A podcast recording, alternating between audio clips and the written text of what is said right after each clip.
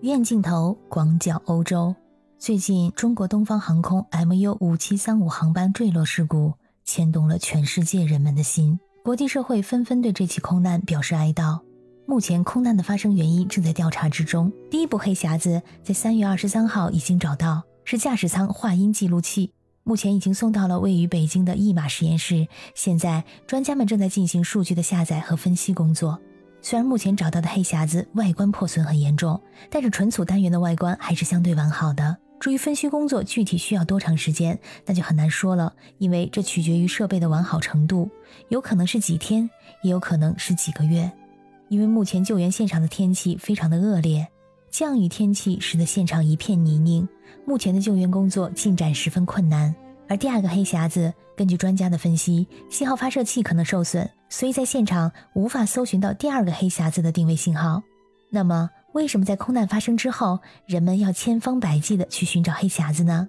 大家好，我是可可鱼，欢迎收听我的节目。咱们俗称的黑匣子就是飞行记录器，虽然叫做黑匣子，但其实它是非常鲜艳的橙红色，这就跟滑雪者经常穿颜色鲜艳的滑雪服是一个道理。在搜寻的时候呢，比较醒目，容易被找到。客机上呢，一般会有两台记录器，一台是用来记录，比如工作人员之间的对话。飞机驾驶员与地面的通话等等，叫做驾驶舱话音记录器。在三月二十三号找到的黑匣子就是这种。另一台则是记录飞行速度、高度、时间、发动机转速等等信息，叫做飞行数据记录器。这两台记录器的数据综合起来，又有数据又有语音，这就为航空专家来分析飞机坠毁的原因提供了非常准确的证据。虽然我们大家都知道黑匣子，但我们很少听说黑匣子发明者的名字。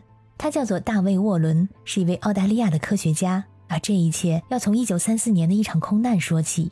大卫·沃伦当年是一个九岁的小男孩，他的父亲是一名虔诚的传教士。这个原本幸福的家庭，在1934年的10月19号迎来了噩耗。大卫的父亲休伯特·沃伦牧师乘坐的客机不幸坠毁，消失在巴斯海峡的水域。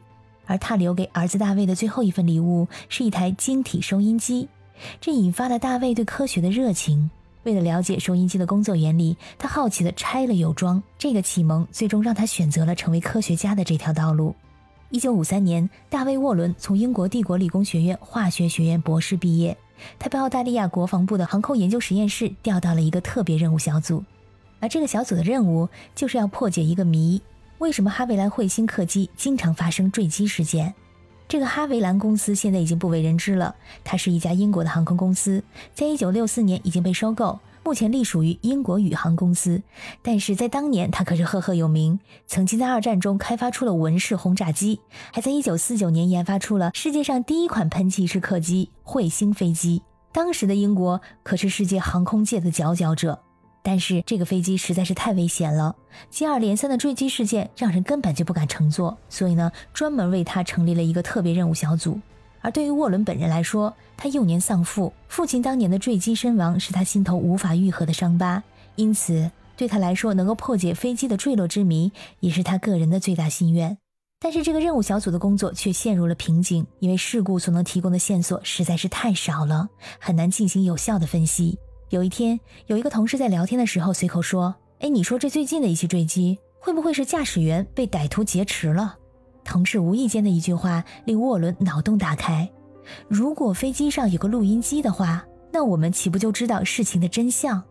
大家也知道，如果飞机真的发生了空难，那普通录音机在经历过高温燃烧或者海水浸泡等等之后，是不可能播放的。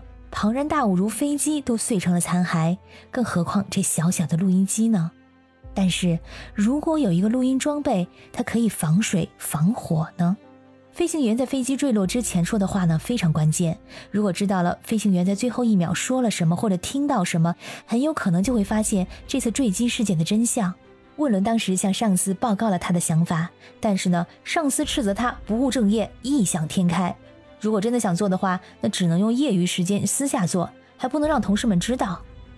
沃伦并不气馁，父亲给他的最后一个礼物，给了他莫大的勇气和支持，就是那一套矿石收音机的组装件。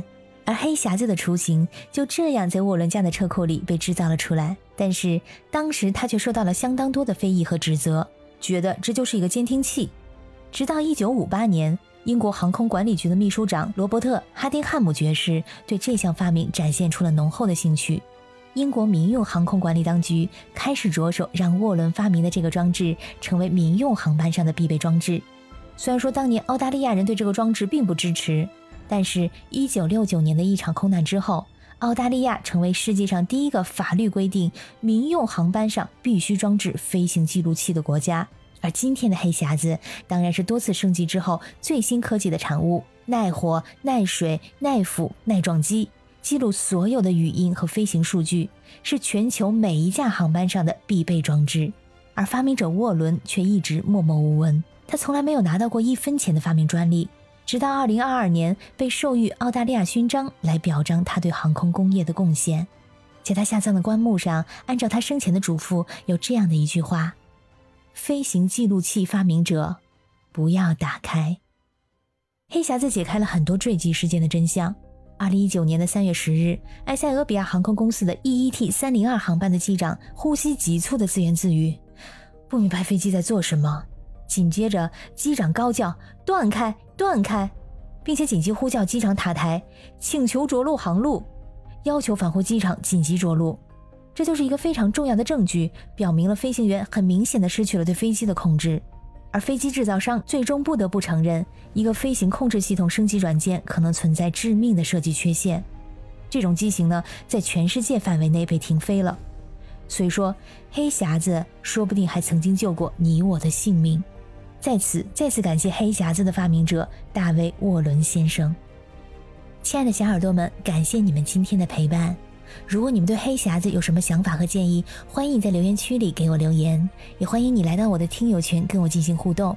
我的听友群是爱笑的可可鱼拼音全拼。感谢你的收听，我们下次再见。